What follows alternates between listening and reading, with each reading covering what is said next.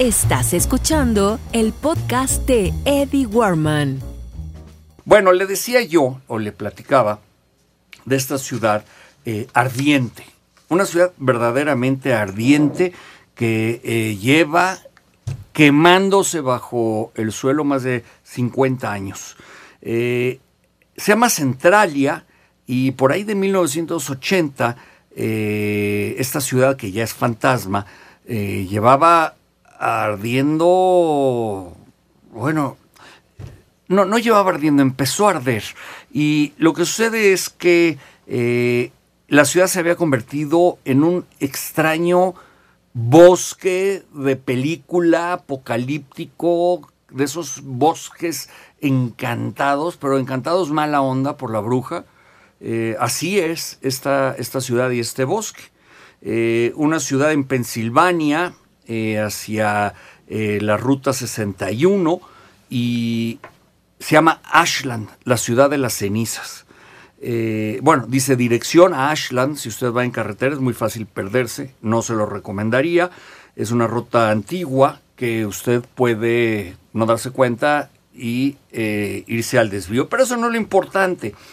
esta carretera desemboca en un paraje, en una ciudad fantasmal, donde hay edificios abandonados, carreteras con boquetes, eh, así como el socavón o aquí en Reforma o en el este, en constituyentes, así boquetes de esos, o más grandes. Eh, una eh, se ha cubierto de vegetación, la que sobrevive al calor, y puedes sentir un infierno ahí. la tierra de Centralia eh, tiene a varios metros de profundidad fuego, pero varios, estoy hablando de 20, 30 metros. Entonces el calor emana a la ciudad.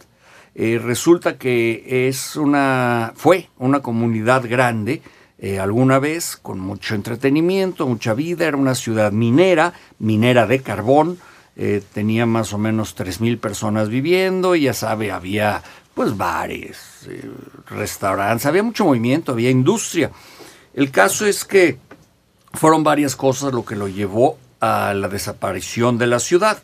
Centralia o Center Valley eh, se funda en 1841, eh, pero en 1866 fue registrado como ciudad minera ahí eh, en las montañas eh, se mudaron, se mudó una, una, compañía, se llamaba Locust Mountain Coal and Iron, una empresa que eh, trabajaba con carbón, extraía carbón, vendía el carbón, Acuérdese que había las calderas, se utilizaba el carbón no solamente para las parrilladas como en Monterrey o en Chihuahua, eh, sino que se utilizaba muchísimo el carbón, había locomotoras de carbón y eh, el caso es que esta empresa que fundía acero y carbón eh, se instala ahí.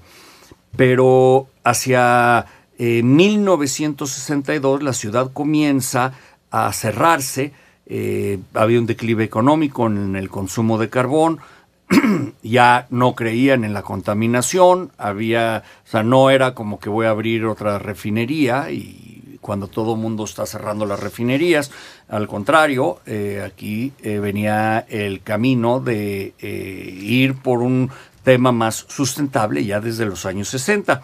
Pero resulta que cuando cierran la ciudad, algunos trabajadores se les hizo muy fácil a estos babosos quemar un montón de basura dentro de las minas. ¿Qué pasó? El calor de tanta basura que se estaba quemando, con eh, una veta expuesta de antracita, antracita es un material que es eh, flamable, empezó a quemarse bajo la tierra el carbón con la antracita y siguió quemándose y extendiéndose y quemándose y así una y otra vez. Los, los bomberos entonces pudieron extinguir más o menos eh, en un lapso no muy largo eh, todo el fuego que estaba a, superficie en las minas. Pero nunca pensaron que se hubiese eh, extendido hacia la profundidad el, el calor, el fuego del carbón. Tienen tanto carbón ahí que podrían que seguir quemando carbón por 250 años sin parar. Además el carbón que se ha generado con esta antracita por tantos años. Bueno, el Departamento de Medio de, del Medio Ambiente de Pensilvania empezó a monitorear el fuego a través de agujeros y el plan consistía en que evaporara o saliera el calor, se, se esfumara por los agujeros. Pero fue al revés. Resultó que eh, ayudaba a que hubiera más combustión con estos agujeros. La lógica, ¿no? Se convertía como, eh, era un chupadero de aire hacia el fondo de la Tierra. La medida de precaución no sirvió. Entonces instalaron monitores de gas en muchas casas eh, que se veían afectadas y que acusaban de estar expuestos a monóxido de carbón, lo cual era muy lógico.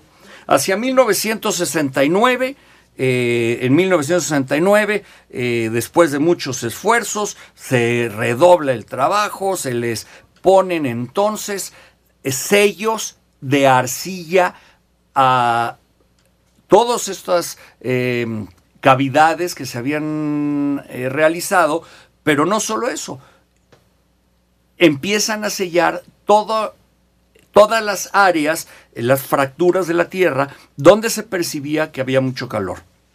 Bueno, eh, claro que hubo muchas personas afectadas, eh, había tanto calor bajo la Tierra que las gasolinerías, cuando hicieron medición de la temperatura en los tanques de gasolina, podría alcanzar un promedio de 20 a 25 grados centígrados, que es mucho. Un poco más podría, con cualquier eh, roce, generar una chispa y generar una explosión.